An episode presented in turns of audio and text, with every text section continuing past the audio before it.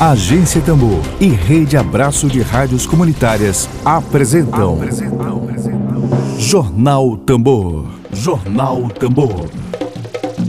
Comunicação livre, popular e comunitária. Está no ar Jornal Tambor. Jornal Tambor. Dedo de prosa.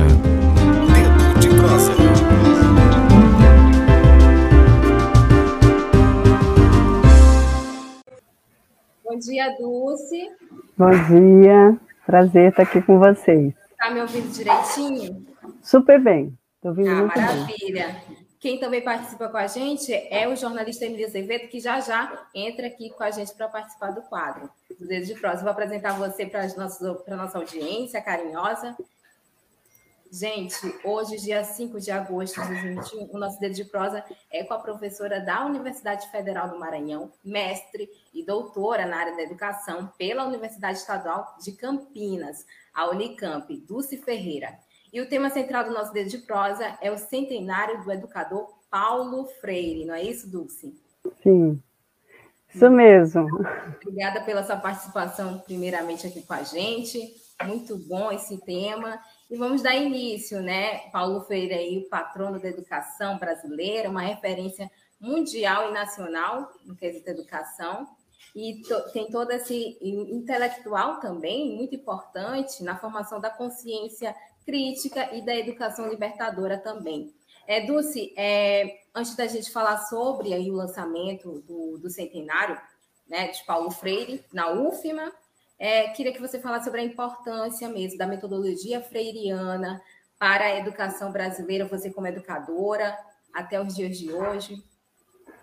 Certo. Primeiro eu quero agradecer a oportunidade, né? Que alegria estar aqui na, na Agência Tambor, conversando sobre é, um educador que é uma, um orgulho para nós brasileiros e brasileiras, né? Que sonhamos com um mundo melhor ter Paulo Freire como nosso patrono, como nossa referência, né? referência teórica, referência prática, referência de vivência. Né? É, Paulo Freire é reconhecido no mundo todo, né? É reconhecido, valorizado, estudado, praticado, e ele traz assim uma, uma, um modo de viver é, que a gente pode dizer que é um, um, uma pessoa que amou imensamente a vida, né? Então construiu e criou uma pedagogia biófila. O que é uma pedagogia biófila? Uma pedagogia em defesa da vida, em favor da vida. E no momento que nós vivemos, né, que é uma política necrófila, né, uma política da morte, uma, uma política que, que, investe na morte, que escolhe quem morre quem, e quem não morre, nós precisamos reafirmar as palavras de Paulo Freire, né? E o que é que ele nos inspira? Qual é a potência né, desse saber, desse conhecimento, desse modo de viver? A potência que Paulo Freire sempre defendeu é que a educação é um ato político. É um ato político porque nós, ao nos posicionarmos diante do mundo, né, diante da nossa relação com o educador, diante da nossa relação com a comunidade, nós estamos fazendo escolhas políticas.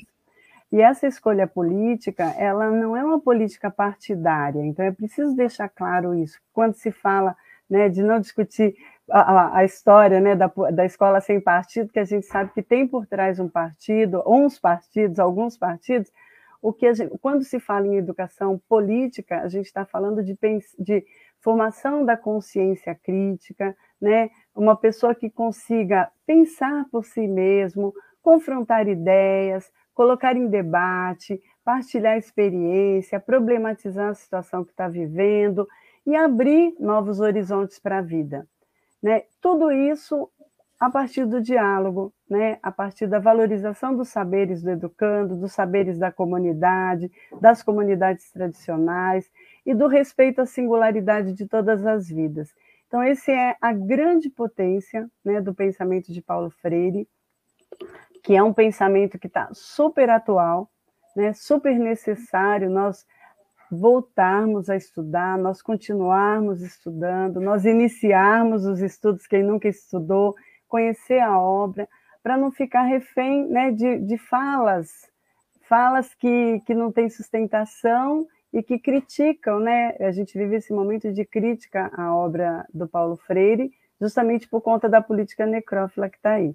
Então, é um, um educador, uma, uma vida que serve de inspiração, né? que serve de referência para que a gente possa resistir né, ao apagamento da, da vida daqueles que estão né, em situação vulnerável, em situação de pobreza, em situação de exploração, de exclusão.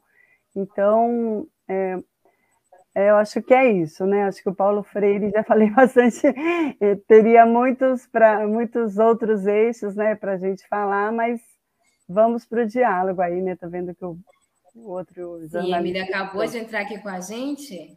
Bom dia, Emílio. Bom dia, Lívia. Bom dia, professora. Um abraço aí, audiência. Vamos conversar. Vamos sim. A Dulce ela já fez uma introdução sobre o legado de Paulo Freire né, para a educação brasileira e também mundialmente. Né? É, pode ficar à vontade, amigo. Professora, é, uma coisa que me chama muita atenção, né? eu sou de, um, de, de uma geração e, e dentro da minha formação de jornalista, Paulo Freire foi uma pessoa importante, uma pessoa que a gente aprendeu a ter um respeito imenso e tal. E aí a gente percebe de, uns quatro, cinco anos para cá, isso começou a se ver realmente com evidência, é, críticas a Paulo Freire, ataques a Paulo Freire em redes sociais. Em, em... Por que o Paulo Freire incomoda tanto, na sua opinião, certos setores da sociedade brasileira? Certo. Passou, pelo menos passou a incomodar de forma mais explícita. Sim. Então, bom dia, Emílio, prazer conhecer. É, acho que a sua pergunta ela é, ela é crucial né, para o momento que nós vivemos, porque a gente precisa entender que o Brasil viveu um período de, de democratização, anos, nós vivemos uma ditadura militar após 64, né, houve toda uma luta né, para que a gente pudesse retomar a, a, a democracia que que estava engatinhando, né, nos anos, agora nos últimos anos, aí a gente podia dizer assim, que a democracia estava começando a engatinhar, começando a dar os seus primeiros passinhos, né, com o avanço, né, de, de políticas sociais, políticas públicas que contribuíam para esse cenário. É, e o que, que nós vemos? Né? Por que tanta crítica? Porque Paulo Freire é um educador, como eu falei um pouquinho anteriormente, que tem como projeto a educação como prática de liberdade. Né? E a educação como prática de liberdade é uma educação que nos ajuda né, a, a entender o mundo, entender a realidade, entender o cenário que nós estamos, entender é, o quanto que as políticas em curso interferem diretamente a nossa vida. Uma pessoa que é educada na perspectiva do diálogo, do respeito, das trocas, do estímulo à curiosidade, ela aprende a, problematizar, ela aprende a, a, perguntar, ela aprende a questionar. Ela não é um, um rebanho, né, que se que é levado, né, por fake news, por falsas notícias. Então são pessoas que pensam e pensam criticamente.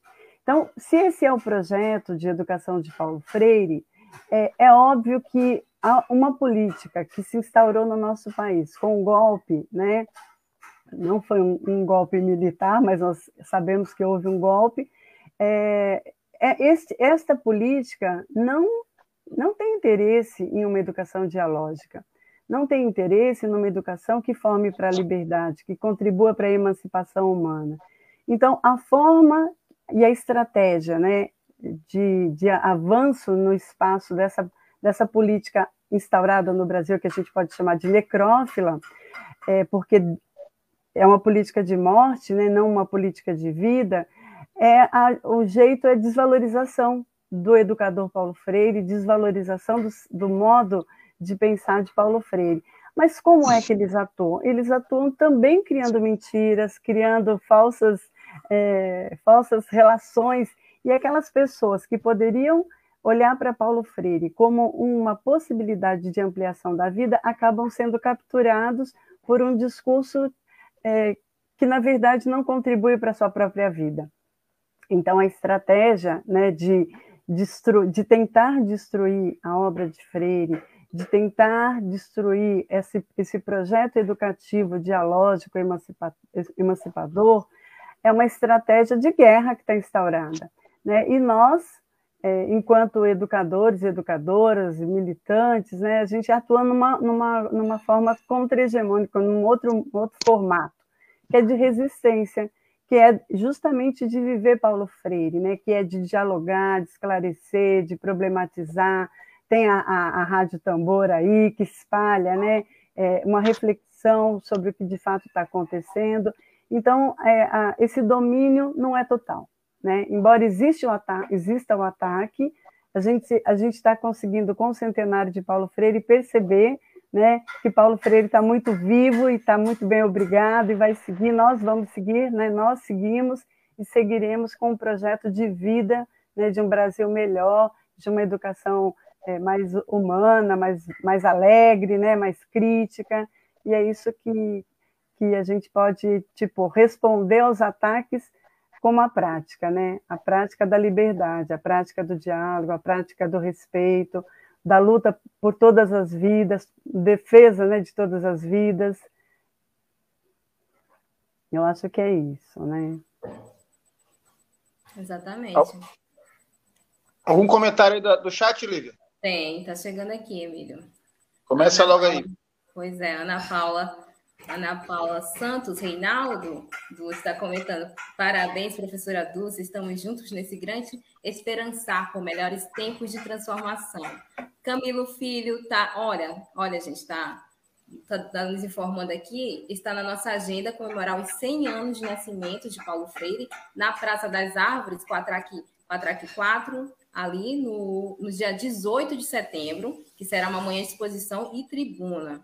Estamos todos convidados e convidadas aí. Camilo está lembrando a gente. Obrigada, Camilo. E Ana Paula diz mais contra a educação neotecnicista, neotecnicista, né? Essa, essa educação aí mais técnica do que do que diálogo, né? Presente nas escolas e tudo mais. É isso, Emílio. Pode ser. Eu cheguei, eu cheguei um, um, um pouquinho, é, alguns minutos atrasados. A senhora falou, é, você falou é, a respeito da importância do Paulo Freire no mundo, porque a obra dele, é, é às vezes, é, é, tem muita força no Brasil, não resta a menor dúvida, tem muita importância no Brasil. não foi pouca a importância de Paulo Freire na história do Brasil, mas também ele, até porque foi exilado, né? também tem uma importância muito grande no mundo. Eu queria que a senhora comentasse sobre isso. Sim, é, eu passei rapidamente né, é, por essa questão. É, Paulo Freire, como, como, ele, como foi dito, né, ele foi exilado, né, passou quase 20 anos fora do Brasil, impedido de estar aqui, mas essa andarilhagem né, dele, como ele chamava, né, andarilhagem pelo mundo, é, serviu para que ele espalhasse, né, que ele encontrasse outros é, lutadores, outros guerreiros, outros resistentes, né? Porque essa política necrófila ela não está só no Brasil, né? Ela está pelo mundo. E aí Paulo Freire foi, foi conhecendo, né, e, e, estabelecendo parcerias, né, e trabalhos coletivos, inclusive na África, em vários países da África, né. E hoje o que, que a gente vê? O mundo inteiro celebra o centenário de Paulo Freire o mundo inteiro. É, é, as obras de Paulo Freire são traduzidas para diversos idiomas.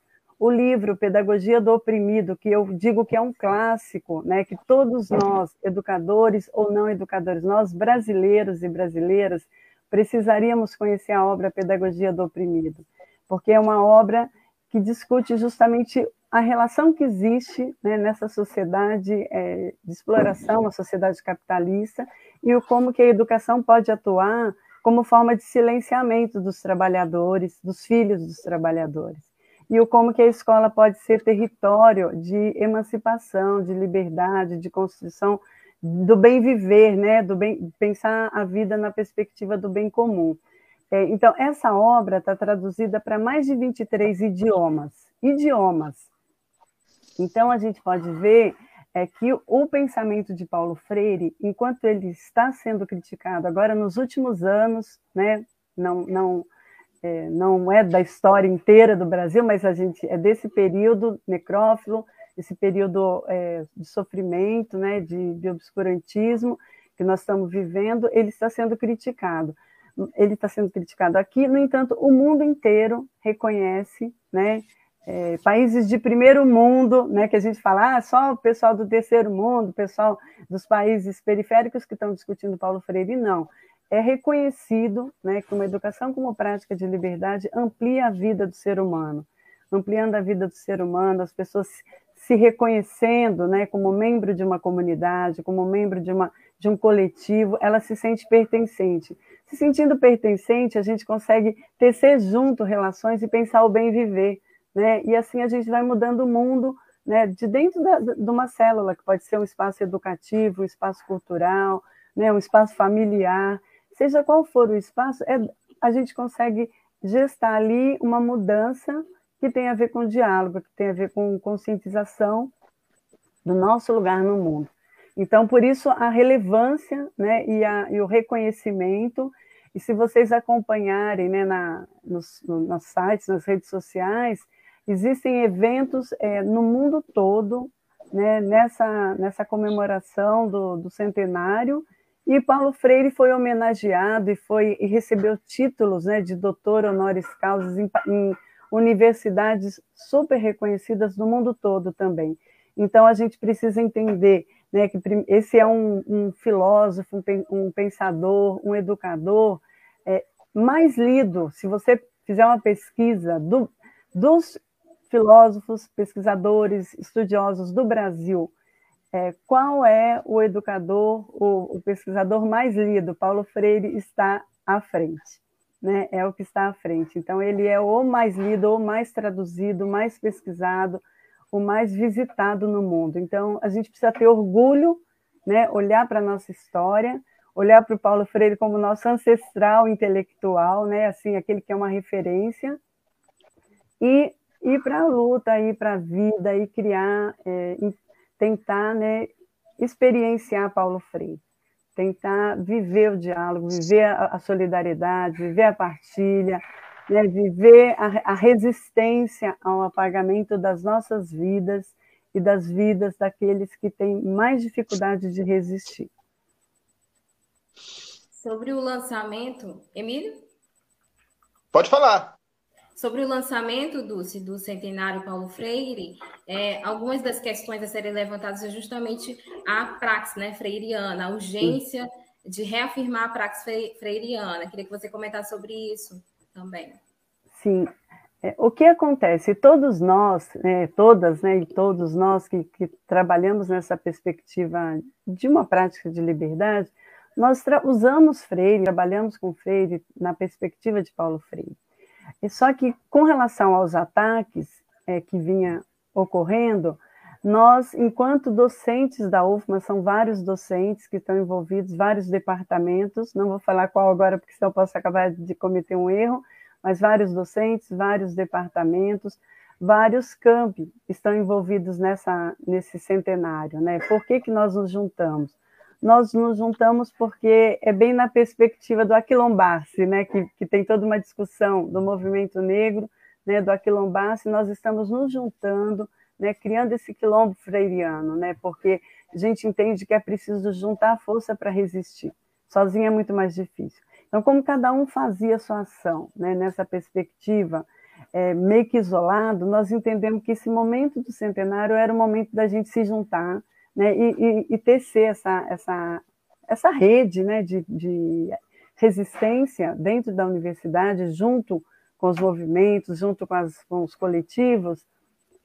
E aí nasceu a ideia do centenário, né, de pensar o centenário na UFMA, ao invés de cada evento acontecer esporadicamente né, no seu campo, e nós tecermos essa rede e reafirmarmos né, que Paulo Freire está vivo na UFMA, né? E aí a gente tem é, várias ações é, que estão em curso e agora é, amanhã nós vamos lançar é um seminário, um seminário estadual que está sendo organizado pelo campus de Bacabal, né? Vai acontecer do dia 27 ao dia 29 de setembro.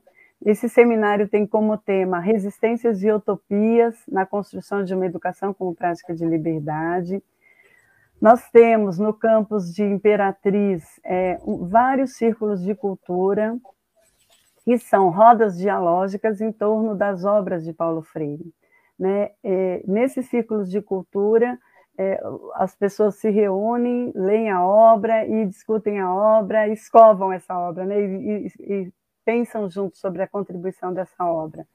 E aqui no, no campus de São Luís, que é onde eu, tô, eu estou à frente né, do, do Encontro Nacional de Diálogos Freirianos na UFMA, a gente está com, a, com a, a, organização desse encontro nacional, com o apoio da FAPEMA.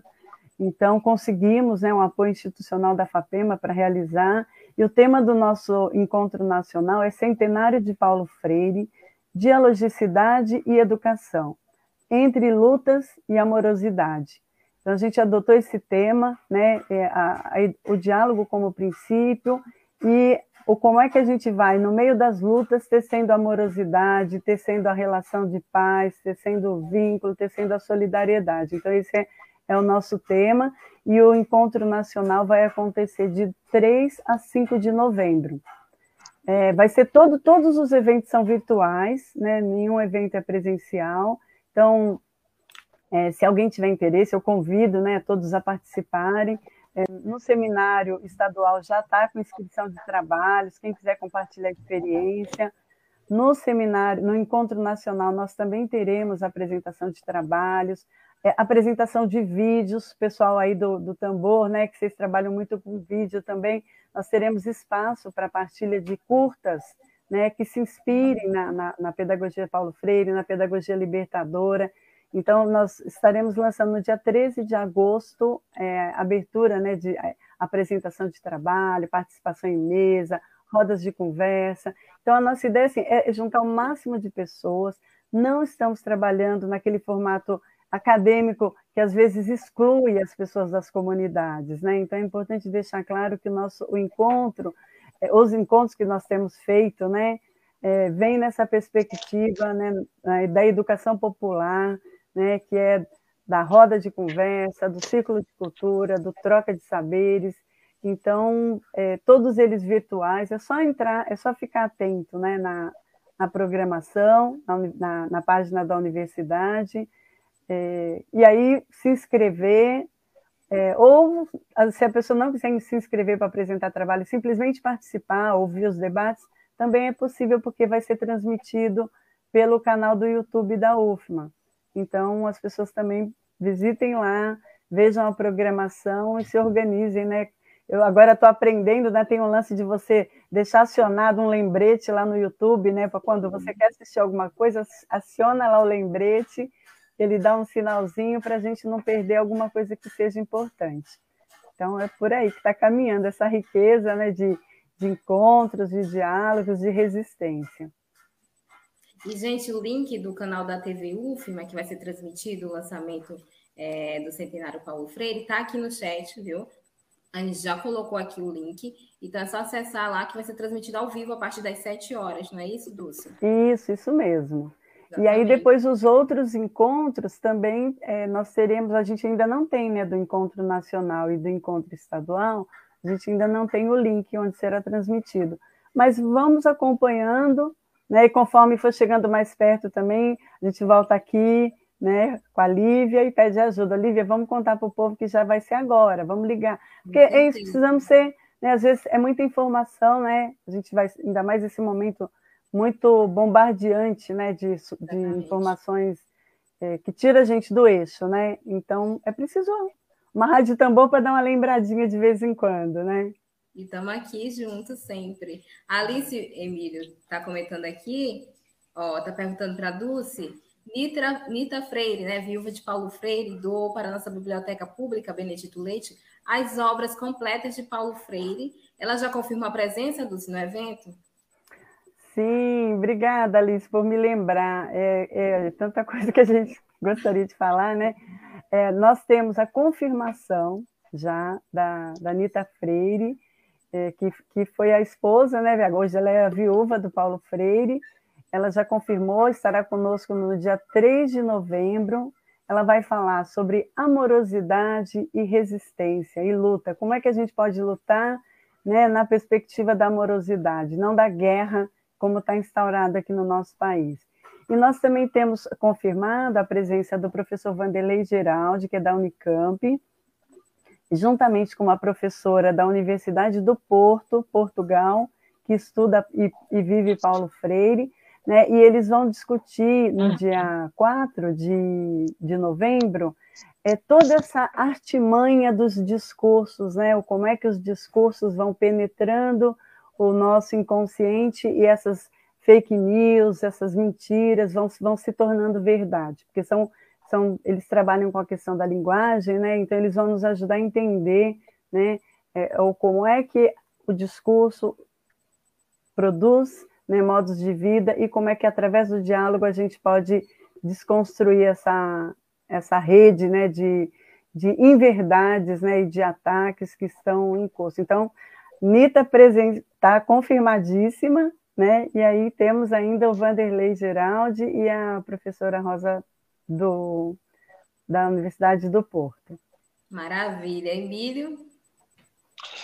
Professora, uma, uma curiosidade aqui. A, a senhora falou umas duas vezes, você falou aí umas duas vezes é, em necropolítica, não é? É uma expressão que eu, eu tive contato com mais força no evento que teve no início de 2019, aqui da Rádio Tambor, ainda em auditório, né? É, puxado por, algum, por um grupo. É, é, era um debate, tinha até um professor da UFMA envolvido, que é o professor Lindon, você já deve conhecer de história. E lá é, se falou de, de, de nesse, numa das mesas de necropolítica e tal, que a política social, é a política que nega o acolhimento, que nega a solidariedade, a política que estimula, que aceita a morte. Né? A gente não imaginava que, que, iria se ver isso no Brasil de maneira tão explícita com a pandemia, né? onde o poder público passou a ser um agente é, de morte, de, de genocídio. É, aí você associou é, isso à questão do Paulo Freire existe uma, uma, uma necropedagogia, existe uma pedagogia que está associada à, à, à, política de morte, que está associada à, à necropolítica? Nossa, que pergunta super importante, né, Emílio? Sim, existe. Existe uma necropolítica dentro da educação, uma, uma necropedagogia, né, vamos chamar assim, né? É uma pedagogia, é, muitas vezes que o professor né, ou a professora não tem consciência do seu papel social. Né? Então, quando uma pessoa não tem consciência do seu papel social, ela vai para a prática educativa como um agente né, da, da regulação né, daquilo que faz mal para nós, como povo, como trabalhadores, daquilo que produz morte. Né? Então, a falta de consciência de classe, a falta de consciência política do seu lugar no mundo, faz com que muitos educadores atuem, né, o Paulo Freire usava uma expressão, ele falava de uma forma perversa, né, mas não é, é às vezes, uma opção do professor ou da professora, às vezes é um desconhecimento, né, então por isso a importância é, da formação política, da formação pedagógica, da formação na perspectiva de Paulo Freire. Porque o, o que ocorre com a necropedagogia, né, que é uma, ocorre que a gente vê que muitos educadores, é, às vezes, como eu disse, por conta desse desconhecimento, e às vezes, infelizmente, por conta de uma escolha mesmo, porque a gente sabe que às vezes tem a escolha, né? Temos educadores que fazem essas escolhas, escolhas necropolíticas, é, então, a atuação dele é de silenciamento, sabe, impedir o aluno de, que, de questionar, de perguntar, de se manifestar. É, o, o, aluno, às vezes, é aquele aluno meio é, rebelde, né? Então, o professor lida com esse aluno como se ele fosse inimigo, né? É, atua para o apagamento da vida desses educandos. Então, muitas vezes, nós sabemos que, infelizmente, práticas educativas né, de coerção, né, às vezes é, de impedir a construção do vínculo, a, a, construção de uma, de uma prática educativa né, que esteja ancorada na curiosidade, né, na, na problematização, né, na, na descoberta, na, na investigação coletiva. Então, são práticas que estimulam a ampliação da vida. Né? se você trabalha ao contrário disso, né, numa outra perspectiva que é só o professor fala, só o professor sabe, só o professor pode isso e aquilo, então você impede né, que o aluno se cresça como ser pensante, né, que ele consiga experienciar o confrontamento de ideias, que ele, que ele possa partilhar suas experiências e aprender com as suas experiências. É, então, nesse, nesse formato né, é, de educação, que o Paulo Freire, inclusive, chamou de educação bancária, né, uma educação bancária, ela contribui para uma necropedagogia, porque ela silencia, né, ela desvaloriza os diferentes, ela desvaloriza os saberes da comunidade, ela valoriza apenas o saber acadêmico, o saber escolar. Então, existem várias sutilezas, né, vários, vamos dizer, é, posturas né, invisíveis que produzem morte. Né? Um olhar, um, um gesto. Um... Hoje a palmatória está abolida, mas existem outras formas de palmatória, né? então a gente sabe que. E os filhos dos pobres, né, os filhos dos negros, os filhos dos indígenas, são os que mais sofrem nas escolas, porque muitas vezes as famílias não compreendem os seus direitos, né, o direito a falar, o direito a perguntar, o direito a discordar, porque nem sempre a gente concorda com tudo que está acontecendo. Então, a experiência democrática, que inclusive Paulo Freire propôs para a escola, é a experiência do diálogo, né? Então, das diferenças, das singularidades. Então, se a escola estimula uma prática democrática, ela está estimulando uma pedagogia biófila. Se a escola é autoritária, é só um que decide, só um que fala, às vezes até o próprio gestor, né, impede a participação da comunidade, impede o uso da escola, impede a partilha daquele bem público.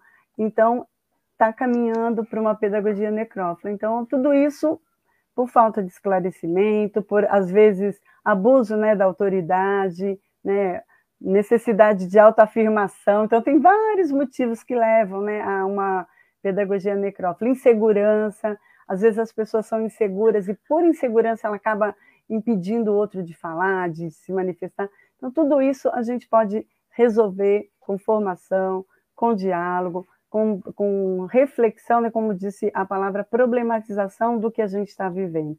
Por isso a praxis freiriana, né, que é o pensar a prática.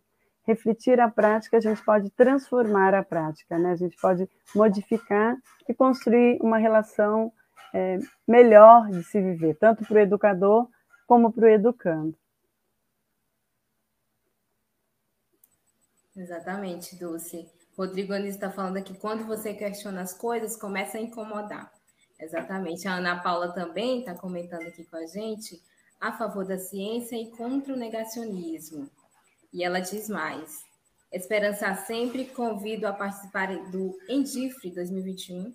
É isso aí, Ana Paula, obrigada aí pela, por lembrar. E, e, gente, só para lembrar, né, em termos aí, tem outros atos, outras ações de comemoração aos 100 anos de Paulo Freire, que é de hoje até o dia 23, gente, só para lembrar, botar aí na agenda, já deixa aí marcado, de hoje até o dia 23 de agosto, todas as quintas-feiras, às 19 horas, é, 19 horas, acontece o curso 100 anos de Paulo Freire, Esperançar em Tempos de Barbárie. Né? O curso é 100% grátis, gente, terá transmissão pelo canal da Rede Emancipa no YouTube.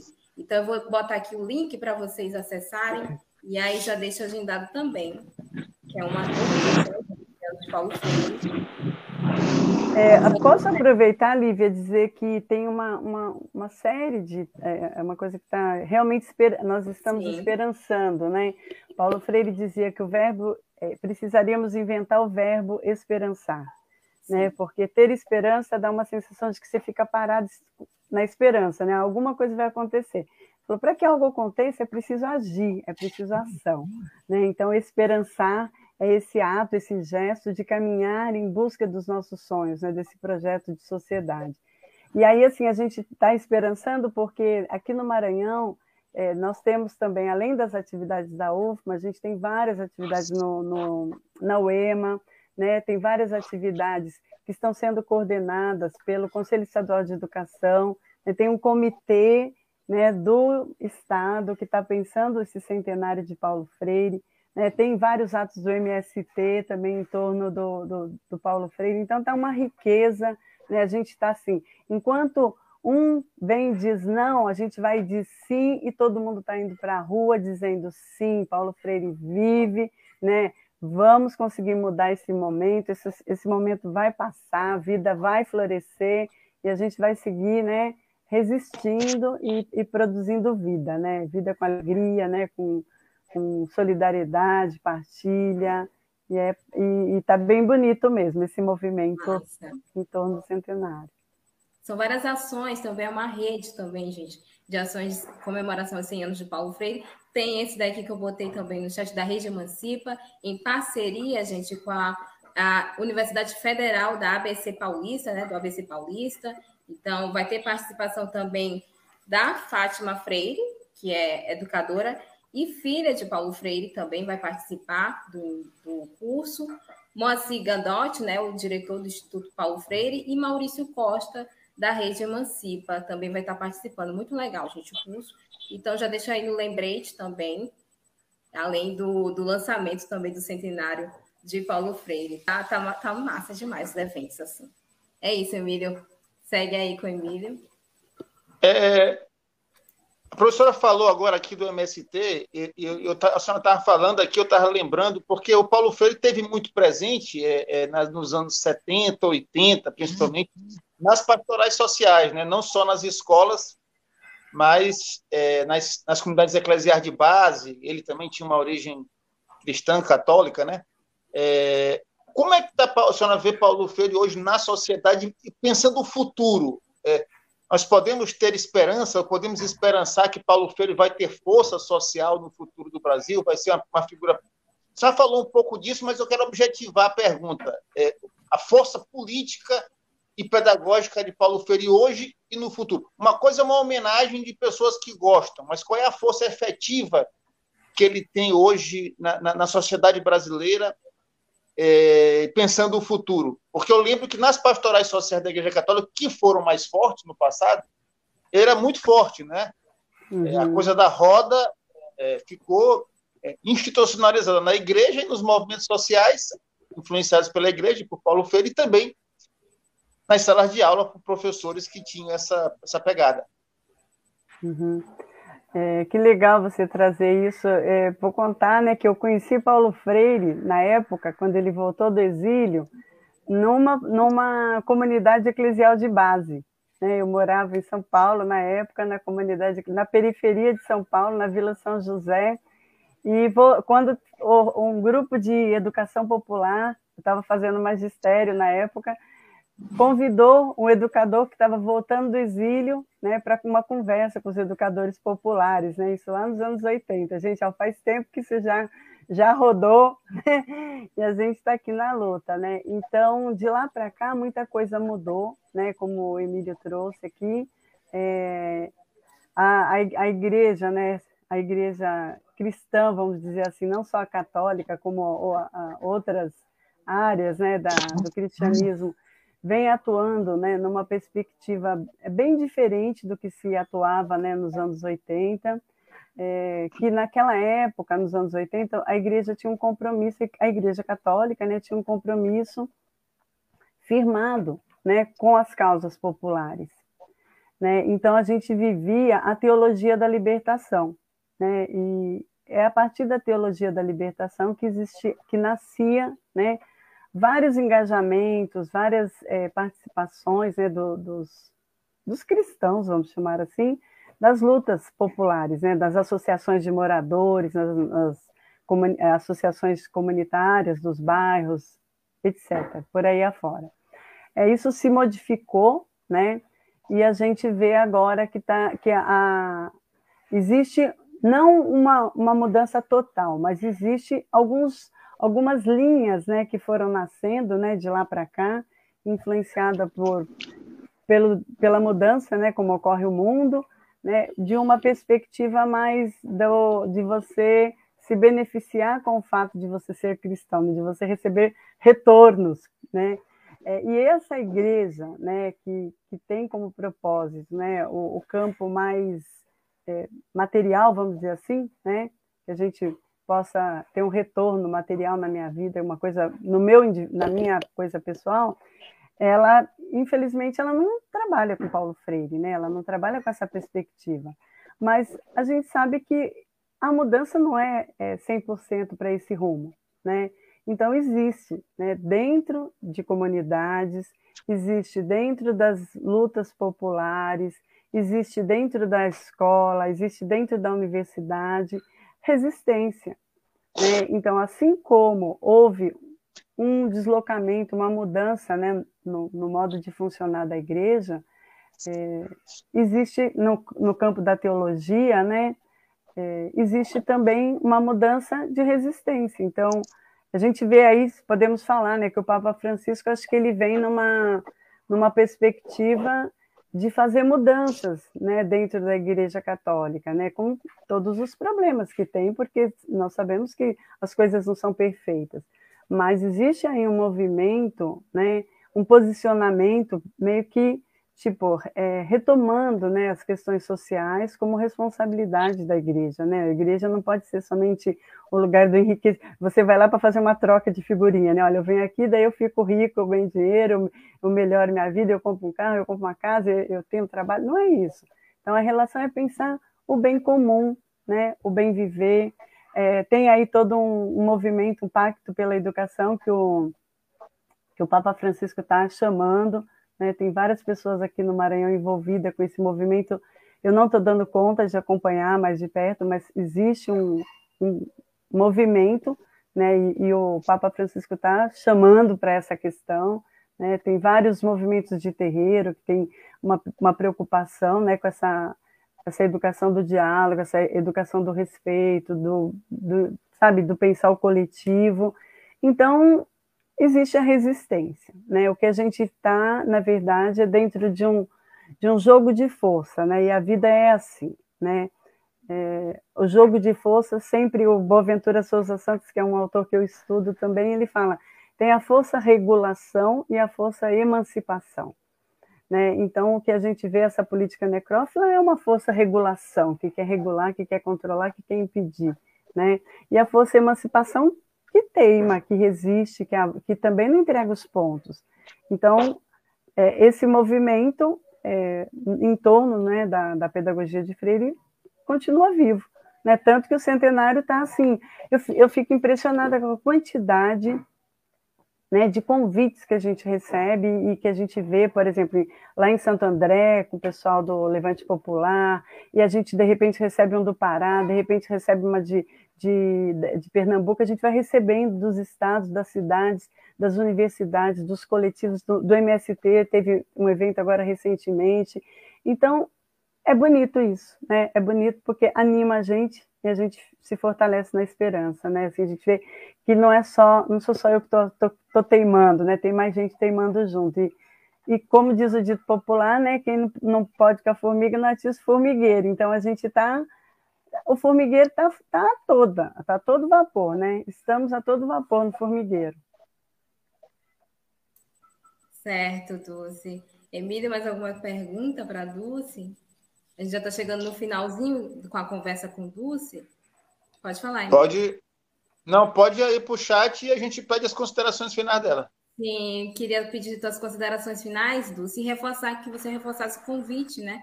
para todos e todas que estão tá aqui acompanhando a gente do lançamento do centenário do educador Paulo Freire, que também vai ter aí, resultará em um evento na Universidade Federal do Maranhão também, né, Dulce? Sim. Fique à vontade. Certo. Só dizer, então, pra, só dizer, pra, só dizer uma coisa para a Dulce, é, vamos pensar aí é, nesse segundo semestre, né, alguma coisa que a gente possa fazer também pela Tambor em relação a Paulo Freire. Eu, pessoalmente, né, que faz parte da coordenação aqui da Tambor, tem uma influência é, grande ali de Paulo Freire quando eu li, é, nos anos 90, Pedagogia do Oprimido é, e Pedagogia da... Sim, principalmente Pedagogia do Oprimido, né? É, isso, isso dá uma, influência muito grande que eu acho que tem uma relação com a comunicação também, com a, com a política, né? Nesse, pedagogia, política e comunicação acabam tendo uma.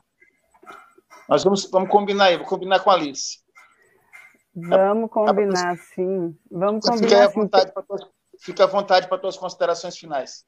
Tá certo, Emílio e Lívia. É, só lembrar que tem um livro do Paulo Freire que se chama Comunicação e Extensão, né? E, e, tem um outro que é, ai, agora eu esqueci, que não é do Paulo Freire, mas é um autor que discute a comunicação através de Paulo Freire. Depois eu posso passar para vocês no, no privado, quando eu mando para vocês.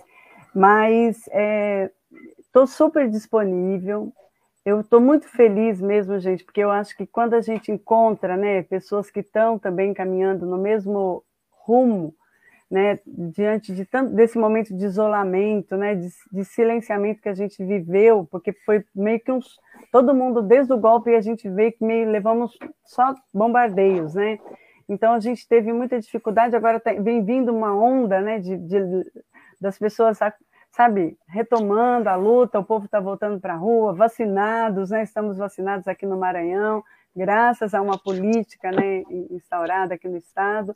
Então, me disponho a pensar junto ações em torno de Paulo Freire, é uma alegria e um prazer. Estaremos juntos. Pode contar comigo, com certeza. E também convido vocês, se quiserem compor uma mesa no seminário, no encontro nacional, né, específico de comunicação, a gente pode criar essa, essa mesa. Tem um eixo temático que vai trabalhar com linguagem comunicação. Depois eu também coloco mais detalhes para vocês. Então, a gente pode fazer uma, uma roda específica, se vocês quiserem. E agradeço, então, a disposição, o espaço, o tempo né, dessa conversa, que é tão necessária, né, a gente poder espalhar, porque é, a gente está meio que lutando né, contra, contra o tempo, né, em defesa da vida, porque cada WhatsApp que se dispara lá naquele lugar lá que a gente sabe onde é, é um estrago que vai fazendo por outros tantos lugares, né?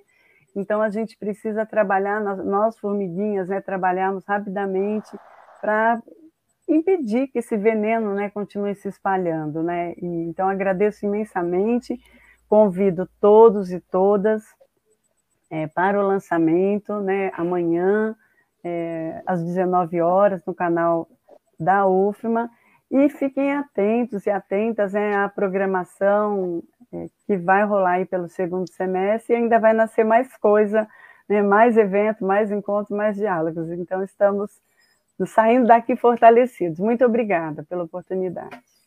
A gente que agradece dos aqui e até breve também. Gente, até. gente, lembrando que esse programa logo mais vai estar disponível no Spotify, então o podcast em formatos de áudio para você escutar em qualquer momento. Matéria logo mais no site da Agência Tambor. Compartilhe essa entrevista, é muito importante esse engajamento de todos. E a Alice a Alice está comentando aqui, parabéns, pessoal da Tambor e professora Dulce. Obrigada, Alice Pires. Entrevista maravilhosa, muito bem. A Ana Paula também está comentando aqui. Vamos teimar, olha aí, Emília. Olha aí, Dulce. Vamos teimar, parabéns, é isso mesmo. E, gente, obrigada pela audiência de hoje. Uma ótima tarde a todos, né? E todas. Eu fui expulso, eu fui expulso, eu fui expulso do colégio com 13 anos. Olha só, não sabia disso, informação aqui do Emílio. Tá vendo Sério, Emílio? Olha aí, ó. O Teimar. E era um colégio, era um colégio de padre. Olha aí, ó. Olha só. Olha a necropedagogia. Oi, Dulce. A necropedagogia, né? Sim. Mas você conseguiu sobreviver e resistir. Outros não conseguem, outros desanimam e, a, e acham que não podem mais estudar, é. que não têm capacidade, que são inferiores, né? E aí fica ali no, no buraco, né? Às vezes fica no buraco. Exatamente. Mas vamos, vamos trabalhar para impedir esse tipo de exclusão, né? Expulsão. É para isso que a gente está junto. É isso aí, Dulce. Obrigada, tá Dulce. Obrigada, Emílio. Um abraço. Ótima tarde a todos e todas, gente. Beijão. Obrigada pela oportunidade. Tchau, gente. Web Rádio Tambor. A primeira rede de comunicação popular do Maranhão. Comunicação comunitária. Livre, alternativa e popular.